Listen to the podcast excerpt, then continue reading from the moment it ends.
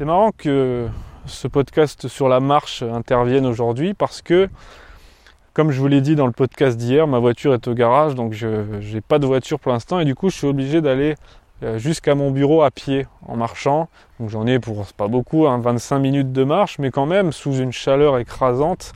Euh, c'est pas toujours évident, d'autant que le premier jour j'étais en tongue, ce qui n'a rien arrangé. Mais ça m'a fait euh, paradoxalement beaucoup de bien de marcher plutôt que d'aller en voiture, de se retrouver euh, dans cette atmosphère anxiogène des embouteillages. Bon, en plus, moi, ça m'énerve beaucoup dès que je suis en voiture. Je suis tout le temps énervé, je suis tout le temps en train de, gueuler, d'insulter tout le monde. C'est très énervant la voiture, c'est anxiogène. Et là, le fait d'aller à pied, ben, c'était dur parce qu'il y a des, montées assez, euh, assez rudes. Et, euh, surtout qu'il fait une chaleur écrasante. Mais néanmoins, ça fait du bien. On s'aère l'esprit, on réfléchit, on regarde autour de nous. Et bien là, euh, j'avais envie de vous parler de ça puisque non seulement euh, je suis euh, contraint et forcé de pratiquer la marche en ce moment, même si je fais des marches de temps en temps, mais c'est pas une habitude, d'ailleurs il faudrait que j'y remédie. Mais surtout j'ai lu le livre de Taureau, d'Henri David Taureau, qui s'appelle De la marche tout simplement. Pas Olivier de la marche, hein, de la marche en trois mots, et qui concerne la marche tout simplement. Et Taureau nous livre son analyse de la marche, de ce qu'elle apporte à l'homme, de ce qu'elle apporte à l'âme. Et j'ai trouvé ça très intéressant. Et donc, comme c'est le but de cette émission, euh, je me trouve actuellement dans la nature et je partage ces pensées, ces réflexions avec vous dans l'espoir qu'elles vous fassent méditer, qu'elles vous fassent vous évader un petit peu. C'est le but de ce podcast quotidien, donc un, défi ambitieux, je le répète, mais c'est un podcast quotidien qui vous permet de euh, réfléchir. Donc là, je suis actuellement en train de marcher, de me promener et c'est l'occasion de faire un podcast. D'ailleurs, ce serait plutôt sympa de reproduire ça et de euh, faire des podcasts en marchant, puisque quand je suis assis, même si je suis dans la nature, eh bien j'ai l'impression que mon esprit est, aussi immobile. Alors que quand je marche, il y a un élan qui entraîne mon corps et qui entraîne également mon esprit et j'ai plus de choses à vous dire quand je marche, je, suis plus inspiré, je regarde le paysage défiler. C'est pour vous dire à quel point la marche est bénéfique euh, pour la réflexion, pour la méditation, pour l'âme. Euh, parce qu'on est inspiré quand on marche. après, ça dépend. Si vous vous baladez en plein Paris ou en plein, euh, euh, ou en plein Sevran, ça va pas être joli joli. Mais si vous vous baladez dans la nature et que vous vous retrouvez face à la création, à la beauté de ce monde, eh bien, ça va être très bénéfique pour vous. Donc, pour ceux qui peuvent se rendre au boulot en marchant ou qui ont l'occasion de pratiquer la marche, eh bien, moi, je vous le recommande. Et en plus, c'est très bon pour le corps, puisque euh, là, on s'éloigne un peu du sujet parce qu'on va parler euh, juste une minute, hein, mais on va parler euh, de sport, donc ça n'a rien, rien, à voir avec taureau. mais pour le coup, la marche, c'est beaucoup plus bénéfique pour la santé que la course à pied. alors moi, quand je connaissais rien au sport, j'allais courir. Dès que je voulais perdre un peu de poids ou me remettre en forme, j'allais courir. Et puis depuis, je me suis renseigné, j'ai lu des bouquins, j'ai lu des articles, j'ai regardé des vidéos. Maintenant, je sais à quel point courir, c'est bon, hein, je dis pas que c'est mieux de rien faire. Euh, quitte à rien faire, autant y courir. Euh, mais courir, déjà, ça choque les articulations. Et en plus, pour maigrir, là je parle pour maigrir, c'est pas du tout l'idéal puisque le corps s'adapte très vite à la course et au final, on ne perd rien puisque c'est un effort régulier, rectiligne. Euh, si vous voulez choquer votre organisme et donc l'obliger à l'épuiser dans ses réserves, il faut faire du fractionné. Il faut tantôt marcher, tantôt courir, tantôt être à fond, tantôt être moyen, tantôt être en repos. Ça s'appelle du fractionné ou du HIT, euh, euh, je ne sais plus comment on dit en anglais, interval training, des entraînements fractionnés. Voilà, bon, ça c'était une parenthèse qui n'a rien à voir, mais j'ai trouvé intéressant de le dire parce que la marche c'est très bon à la fois pour le corps et pour l'esprit parce que ça ne choque pas les articulations, c'est très naturel de marcher et en plus ça permet de méditer, de réfléchir, de voir du paysage. Ça donne beaucoup d'énergie et de la bonne énergie. Et donc Taureau nous fait ce livre pour parler de la marche car lui, c'était un gros marcheur. Il nous le dit dans son livre, il marchait, euh, il, pouvait marcher jusqu'à 4 heures par jour, en tout cas il marchait tous les jours.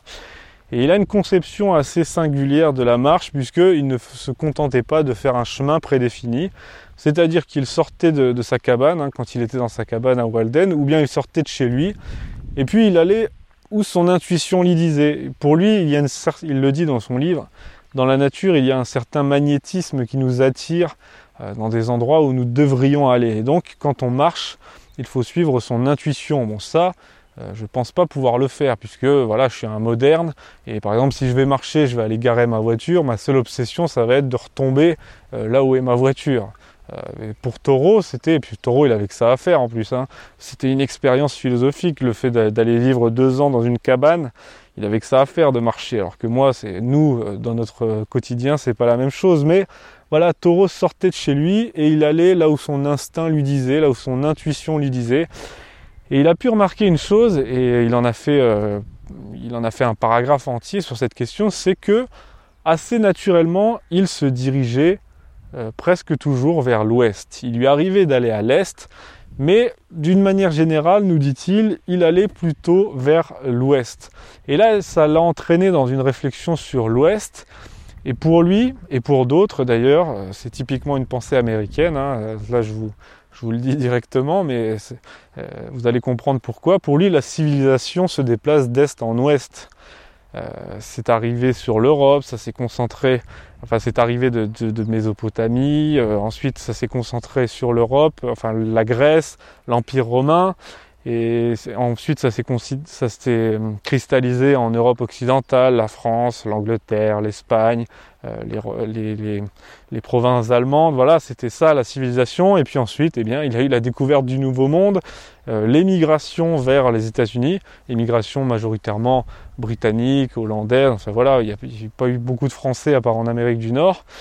Et puis la civilisation s'est installée aux États-Unis qui, enfin, qui est devenu les États-Unis. Et voilà, c'était une migration d'est en ouest. Et pour lui, c'est ça.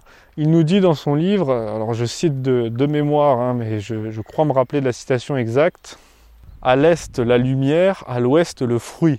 C'est-à-dire qu'à l'est, nous allons aller chercher tout ce qui concerne notre héritage, notre passé, notre culture, nos traditions. Nous allons prendre tout ça à l'est et nous allons l'entraîner vers l'ouest qui symbolise l'avenir et aussi le sauvage. Parce que si vous êtes un peu au courant de la conquête de l'Ouest aux États-Unis, c'est très imprégné dans la mentalité américaine le, concept de frontière.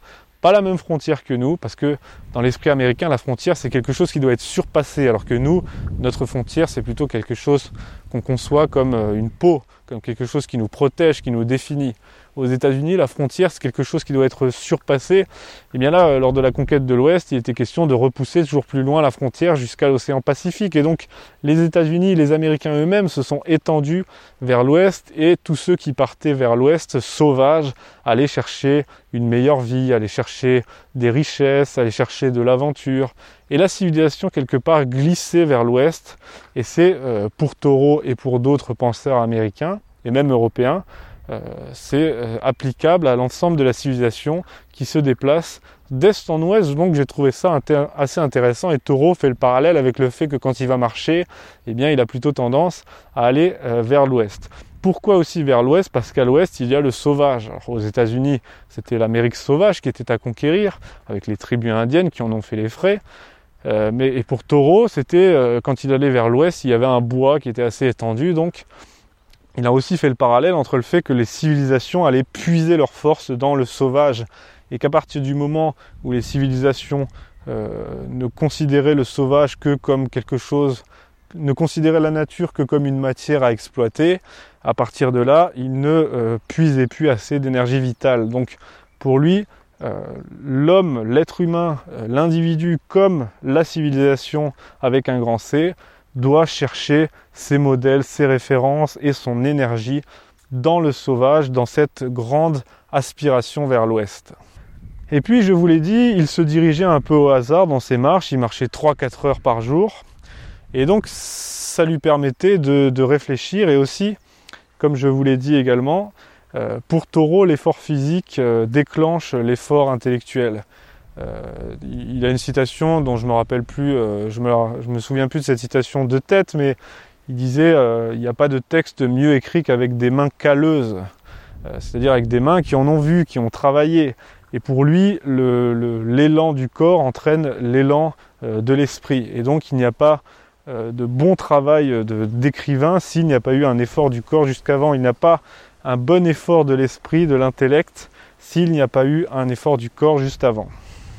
Donc Taureau, eh bien, ces marches, ça lui permettait de, se donner cet élan physique pour ensuite pouvoir rentrer dans sa petite cabane là et écrire. Ça lui permettait de réfléchir, de structurer ses idées, et ça devrait nous inspirer aujourd'hui parce qu'on devrait faire pareil plutôt que dès qu'on a un moment de libre, on va sur les réseaux sociaux, on va s'occuper l'esprit. Mais si on allait marcher, qu'on abandonnait le téléphone, euh, c'est là qu'on aurait vraiment l'esprit libre, c'est-à-dire en liberté. On pourrait s'émerveiller. J'avais fait aussi j'avais fait un audio sur l'émerveillement, la capacité d'émerveillement du marcheur. C'était à partir d'un livre de Sylvain Tesson euh, sur euh, Petit traité sur l'immensité du monde. Il avait fait tout un chapitre sur la capacité d'émerveillement du marcheur. Ça rejoint un peu ça. Quand on marche, eh bien on observe, on contemple. Il y a, quelque chose d'esthétique qui nous donne de la force, de l'énergie, de l'inspiration.